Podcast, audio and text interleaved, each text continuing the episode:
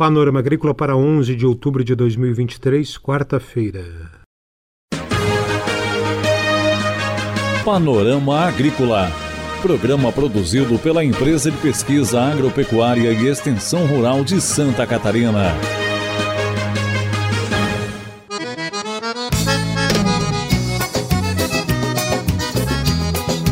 Olá, amigo ouvinte do Panorama Agrícola. Hoje, 11 de outubro de 2023, quarta-feira de lua minguante. Eu sou Mauro Moirer na apresentação do programa e comigo está o Eduardo Maier nos trabalhos técnicos. O ditado de hoje é: Um coração alegre é como um bom remédio.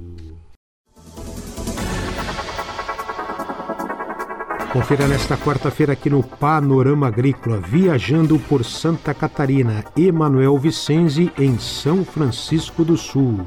Assunto meliponicultura. Ouça o Panorama Agrícola na palma da sua mão no aplicativo Epagrimob, em SoundCloud Panorama Agrícola e no Spotify. Dica do dia. Poda e condução de mourões vivos para cerca elétrica. O sistema de manejo dos mourões vivos visa a manutenção da cerca elétrica, do nível de sombreamento da pastagem e da geração de novos mourões. Para isso é proposto a partir do terceiro ou quarto ano da instalação da cerca a poda da copa dos mourões, retirando os ramos de maior diâmetro e comprimento e mantendo os ramos menores. O corte pode ser realizado com serra manual ou motosserra, utilizando óleo vegetal para lubrificação da corrente. É importante realizar a proteção do lenho exposto e o controle da formiga cortadeira. Os ramos retirados podem ser utilizados como novos mourões ou para energia. É hora das notícias. As famílias rurais podem fazer muito mais do que lavouras. Com treinamento e apoio, elas abrem as porteiras de suas propriedades rurais para que o mundo urbano conheça a vida lá dentro, com a rotina, os sabores, os costumes, a tranquilidade e a hospitalidade da vida no campo. É com essa proposta que a IPAGRE ajuda agricultores catarinenses a se transformarem em empreendedores do turismo rural a ideia é que as famílias consigam diversificar a renda, oferecendo serviços, experiências e produtos de valor agregado aos visitantes. Para fazer o turismo decolar na propriedade rural, a IPAGRE usa como ferramentas de apoio às políticas públicas e os programas governamentais. Eles permitem às famílias ter acesso ao crédito para investir no novo negócio, com condições facilitadas de pagamento e esses recursos se transformam em agroindústrias familiares, chalés para hospedagem, cafés coloniais, reformas em espaços para receber melhores turistas e outras benfeitorias. Saiba mais acessando no site da Ipagre o Balanço Social. Vamos agora viajar por Santa Catarina. Olá, Mauro e Eduardo. Olá, amigos ouvintes do Panorama Agrícola. Abelhas sem ferrão. Com a meliponicultura em alta nas propriedades catarinenses, vamos falar agora de um novo modelo de caixa para a criação de abelhas nativas, também chamadas de indígenas. O município São Francisco do Sul, litoral norte do estado. Bom, antes de tudo, vamos contextualizar o assunto. Santa Catarina está entre os maiores produtores e exportadores de mel do Brasil.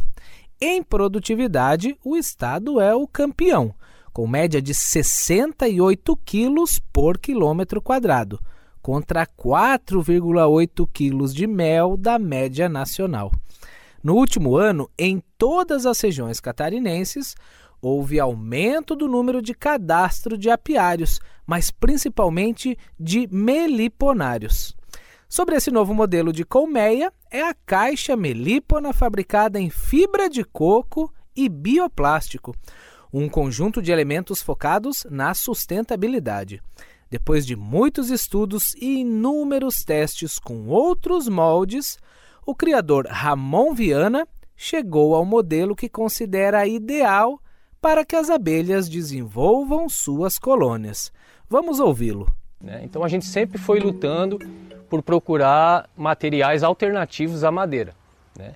Além dos outros problemas que a gente tem com a madeira, como apodrecimento, é, proliferação de, de fungos, bactérias e assim por diante, e a durabilidade também, né?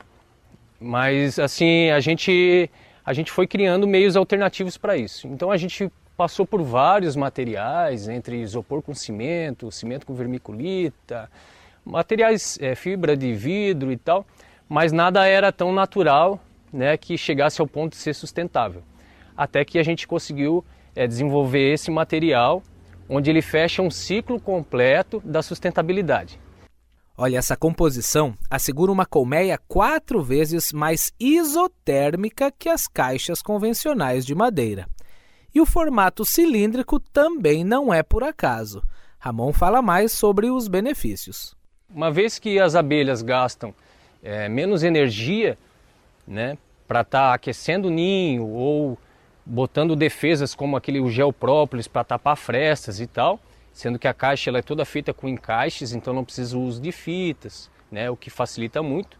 Nada mais é do que um modelo ímpar, né, que são caixas modulares, o que facilita a divisão por módulos, que seria o método da menor interferência da colônia. A gente consegue multiplicar a colônia só dividindo por módulos, que até hoje é o melhor método é, viável para a criação de abelhas e para a preservação, mas como também para a produtividade. Então, se a abelha não gasta energia é, se defendendo ou gastando energia, quando eu falo gastar energia, é consumir mel, porque o alimento energético da abelha é o mel. O proteico, que é da cria, é o pólen. Né? Então, se um dos objetivos do produtor é produzir mais mel, então a caixa acaba proporcionando isso. Mais comodidade e conforto para as abelhas e mais facilidade aos criadores. Esse modelo de caixa, com durabilidade de cerca de 20 anos, também ajuda no manejo e manutenção do meliponário. Quem fala agora é o extensionista rural da Epagre, Cláudio Sérgio de Souza. O Ramon, que hoje todo mundo conhece como meliponicultor, é praticamente referência em toda a região, ele é chamado até para dar cursos ali sobre a criação, mas ele a função dele mesmo, ele é pescador artesanal, foi quando nós conhecemos, e ele começou a trabalhar com as abelhas e foi se apaixonando, foi desenvolvendo atividade, ele e ele começou então a, a testar novos modelos de caixa, por, até pela durabilidade da caixa de, de madeira, que ela durava dois anos, tinha de mudar. Foi o meliponicultor, assim, que geralmente é uma segunda atividade, não é a atividade principal deles, ele tem que ter menos tempo para trabalhar. Então, quanto mais independente, quanto menos precisar mexer na, nas caixas de mel panicultura, mais conforto para ela é, melhor elas vão ficar produzindo. Bom, pessoal, para fechar, a Iretama, que é o nome atribuído a esse modelo de caixa, significa Casa das Abelhas em Tupi-Guarani.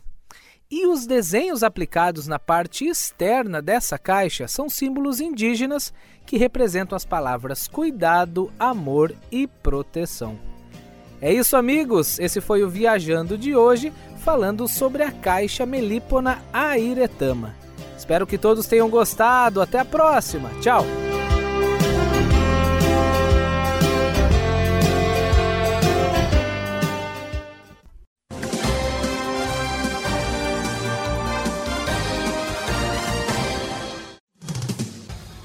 Atenção, produtor!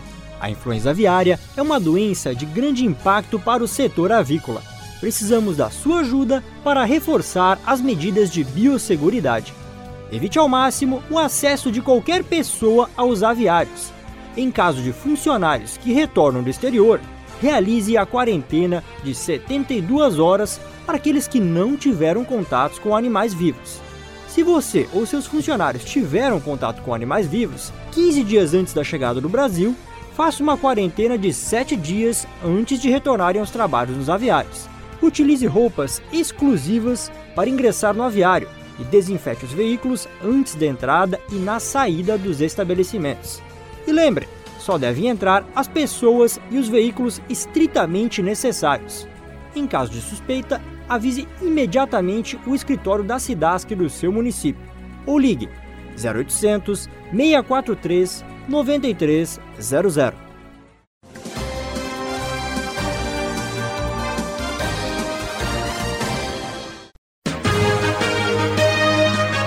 Panorama Agrícola.